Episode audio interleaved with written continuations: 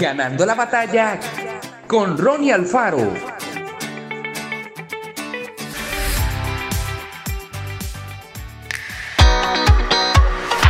Se cuenta que en cierta ciudad se desarrollaba una subasta.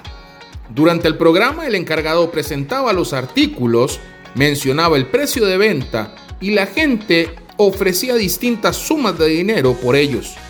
Casi todo se vendía al doble de lo que costaba. Media hora después del inicio, le llegó el turno a un antiguo violín que parecía no valer nada. Las cuerdas estaban desajustadas y la madera tenía marcas que confirmaban que el dueño no lo había cuidado lo suficiente. El subastador dijo el precio y preguntó quién ofrecía más. Nadie contestó. Volvió a preguntar y de nuevo hubo silencio en la sala.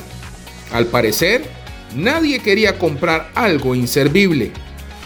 De pronto, un hombre se levantó de su asiento, pidió que le prestaran el violín y se detuvo a pocos metros del público.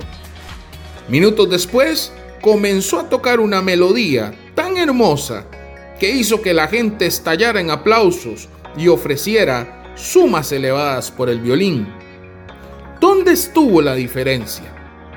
En el violinista. No era uno más del montón. Era un experto que sabía cómo afinar violines para interpretar con ellos las notas más bellas.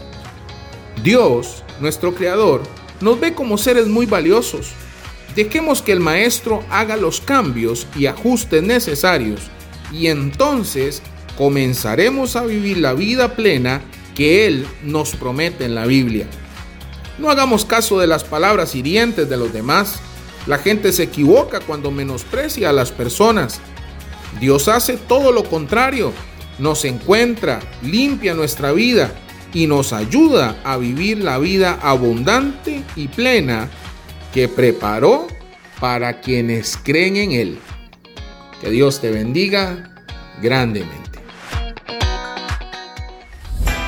Esto fue Ganando la batalla con Ronnie Alfaro. Y recuerda, síguenos en Spotify y en nuestras redes sociales para ver más.